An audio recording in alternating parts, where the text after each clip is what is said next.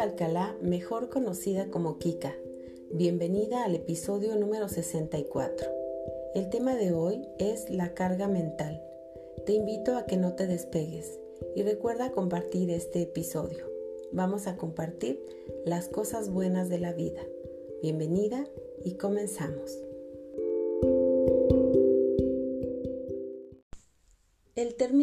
Término de carga mental es mencionado por primera vez por una socióloga en el año 1984 y se refiere no solo al hacer, sino a todo el trabajo mental que implica el organizar, planificar todas las áreas en las que estamos inmersas como mamás, como mujeres, la casa, los hijos, el trabajo, las tareas del hogar, los compromisos, los deportes de los hijos, las consultas médicas, la vida de pareja y la vida social, por mencionarte solo algunas.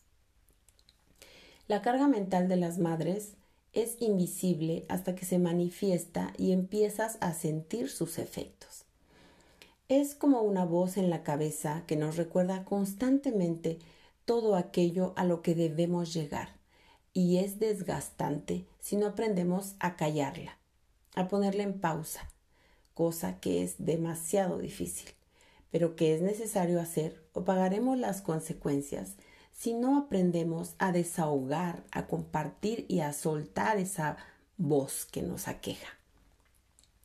Hablar de nuestra carga mental no significa que seamos unas quejumbrosas o quejiches, no significa que no amemos a nuestros hijos o que no amemos lo que hacemos, no significa que no seamos capaces de abrazar la maternidad, que es un tema del cual te he hablado en varios episodios anteriores. Cuando pensamos en abrazar la maternidad, nos imaginamos una escena muy romántica de una madre con su hijo en un picnic, en un día soleado pero sin calor, con los postres perfectos puestos sobre el mantel de cuadrillé perfectamente planchado, el niño vestido impecable y la madre peinada y maquillada, casi como un cuadro del romanticismo, cuando la verdad es que abrazar la maternidad no es precisamente algo idílico, sino algo más un poco caótico y desordenado, dependiendo de la edad de los hijos, lo cual requiere de actitud y de haber trabajado medianamente nuestra autoestima y amor propio. Entonces, cuando hablamos de nuestra carga mental con alguien más, eh, significa que hemos soltado la culpa de decir lo que sentimos sin ser malas personas por hacerlo. Hablar de nuestra carga mental significa que podemos hablar de los asuntos que nos aquejan, que nos cansan, sin que caiga sobre nosotras el peso de la culpa que nos hace sentir malas madres. Es un desahogo poder hablarlo con otras madres o no solo con mujeres, sino también con personas que estén dispuestas a escuchar y comprender sin juzgar. Como decimos mi amiga Adriana y yo, entre dos pesa menos. Hablar de nuestra carga mental no hará que desaparezcan las responsabilidades y deberes, pero sí hará que pierdan peso y de esa manera aligeremos la carga. Cuando compartimos con otras mamás esta carga y cuando escuchamos sus historias nos damos cuenta de que no estamos solas y que todas tienen su propia carga mental.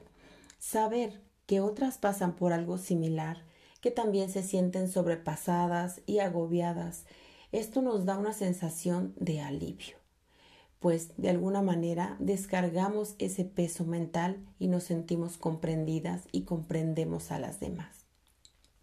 Yo no soy de una mujer de una gran vida social, ni tengo cientos de amigas. Sin embargo, las que tengo me permiten ser yo misma y saben escuchar. Algunas veces es lo único que necesitamos como madres, como mujeres, darnos una escapada a un desayuno o a tomar un café con una amiga simplemente para arreglar el mundo mientras hablamos.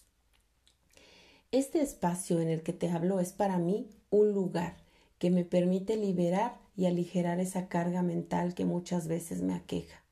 Algunas veces con temas que me interesa compartirte, otras veces esos pensamientos merodeadores que necesitan salir o simplemente ideas y palabras que necesitan ser expresadas.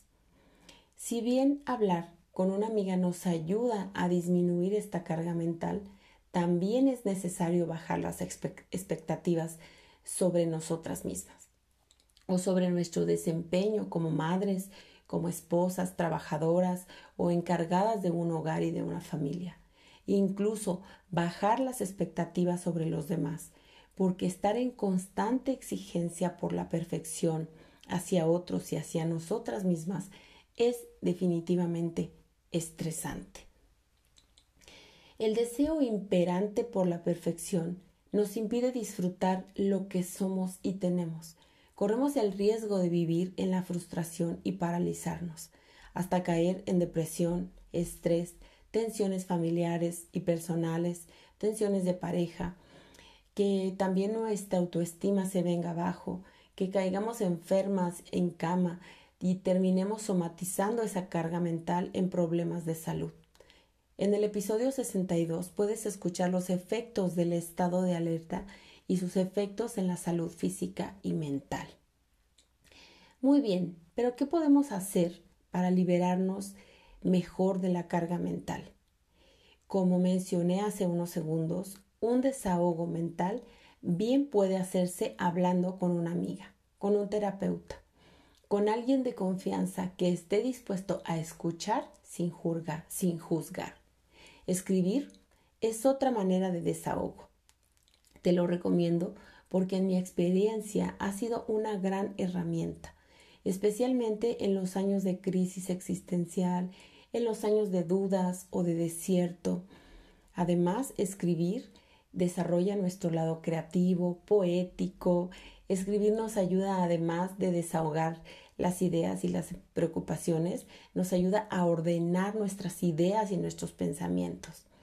Escribir puede ser una opción si estás en una situación en la que salir al parque es casi una misión imposible y encargar a los hijos es menos probable aún.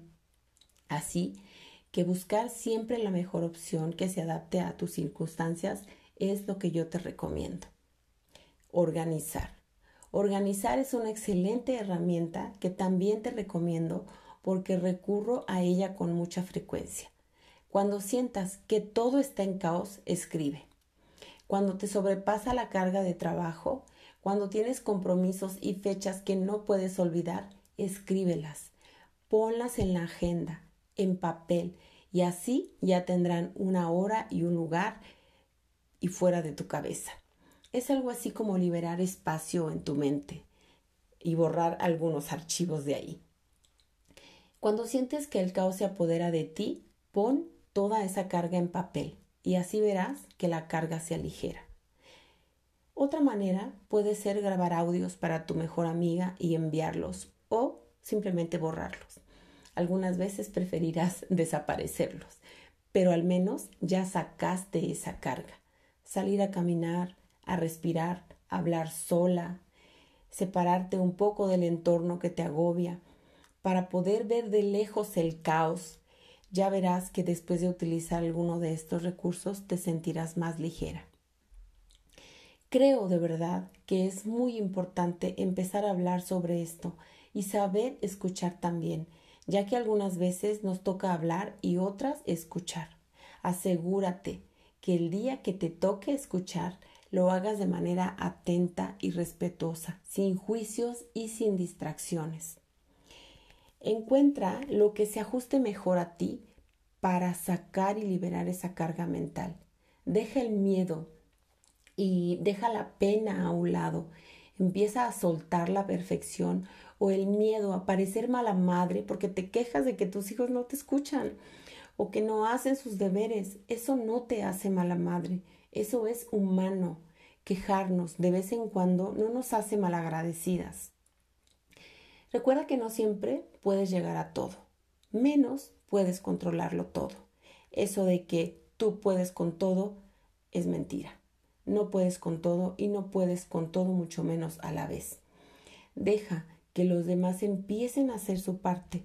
Pide ayuda si es necesario. No te vuelvas loca queriendo ser la superwoman y la madre perfecta. Porque déjame decirte que aunque veas por ahí muchas madres que parecen perfectas, te puedo firmar un papel de que no es así. Aprende a decir no. Aprende a soltar y delegar. Y no tengas miedo de hablar de tus sentimientos. Ponle nombre a tus emociones y así ellas solitas se irán acomodando. Hablar de carga mental en las madres y mujeres debe ser un tema necesario en las charlas con amigos o familia, en las charlas de pareja. Siempre será mejor hablarlo, en lugar de esconderlo o incluso medicarlo, porque cuando algo no está bien y se esconde, tarde o temprano será revelado y, y ojalá que sea más temprano que tarde. Me parece que tenemos que empezar a educar a los que nos rodean sobre el tema del respeto por la maternidad y sus cargas. Y en ese educar entramos nosotras en primer plano.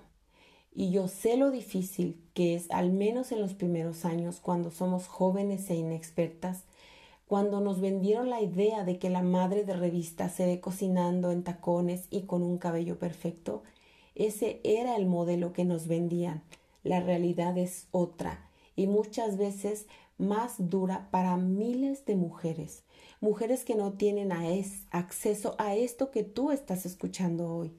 En la maternidad hay modelos de maternidades como mujeres en el mundo, pero algo que todas compartimos es la carga mental y la verdad es que la mayoría no tiene acceso ni a lo más básico mucho menos tienen espacio para su cuidado personal y emocional. Muchas mujeres ya renunciaron a cuidarse y a quererse debido a su estilo de vida. Simplemente no tienen ayuda y por más que se esfuercen, no tienen esa posibilidad. Pero tú y yo sí podemos, porque ya abrimos los ojos y ya sabemos que necesitamos estar bien para poder cuidar de otros. Y déjame decirte que cuando experimentamos el alivio de aligerar la carga mental, cuando experimentamos los beneficios de cuidarnos, ya no es tan fácil renunciar a este cuidado. A veces no se trata de que encuentres tiempo y dinero para pagarte un curso de tu hobby, para ir al gimnasio o clases de guitarra. A veces solo se trata de educar a tu familia para que sepa que durante media hora no estarás disponible porque quieres cuidarte. Quieres bañarte con calma, ponerte una mascarilla o tomar un té o una siesta. Sé que para muchas esto puede ser un acto difícil de realizar, pero vamos haciendo un cambio. Te aseguro que vas a sentir y a ver los beneficios. Si puedes escuchar esto y decir, lo voy a hacer porque soy importante, te felicito. Conozco mujeres que se quejan, pero por más motivación e ideas que les des, siempre dicen, eso es imposible, y empiezan a echar culpas sin responsabilizarse. No quieren un cambio, no quieren hacer el esfuerzo, porque es bien sabido que vivir en la queja tiene cierto grado de comodidad, porque así evitamos nuestra responsabilidad y la responsabilidad de nuestro autocuidado es nuestra y solo nuestra. La responsabilidad de el autocuidado es tuya y solo tuya. Hay etapas en las que pareciera que no hay espacio para cuidarnos, pero si nos organizamos, te aseguro que sí hay. Lo único que es necesario es empezar a priorizar y entre todas esas prioridades estás tú. A nadie le interesa más tu salud mental que a ti misma. Aprende a cuidarte y a quererte. Y si hoy te agobia la carga mental, suéltala y recuerda que todo es temporal, nada dura para siempre. Busca tiempo para ti misma y empieza hoy mismo. Para cerrar este episodio te dejo un ejercicio. Toma una hoja de papel y escribe todo lo que te aqueja, que te preocupa, te molesta, todo lo que te duele en este momento. Después, vuelve a leerlo y enseguida hazlo pedazos y deja que se vaya a la basura. Si deseas, puedes escribirme o mandarme un audio en Instagram. Recuerda que entre dos pesa menos. Gracias por dejarme hablarte al oído. Te dejo un abrazo muy apretado.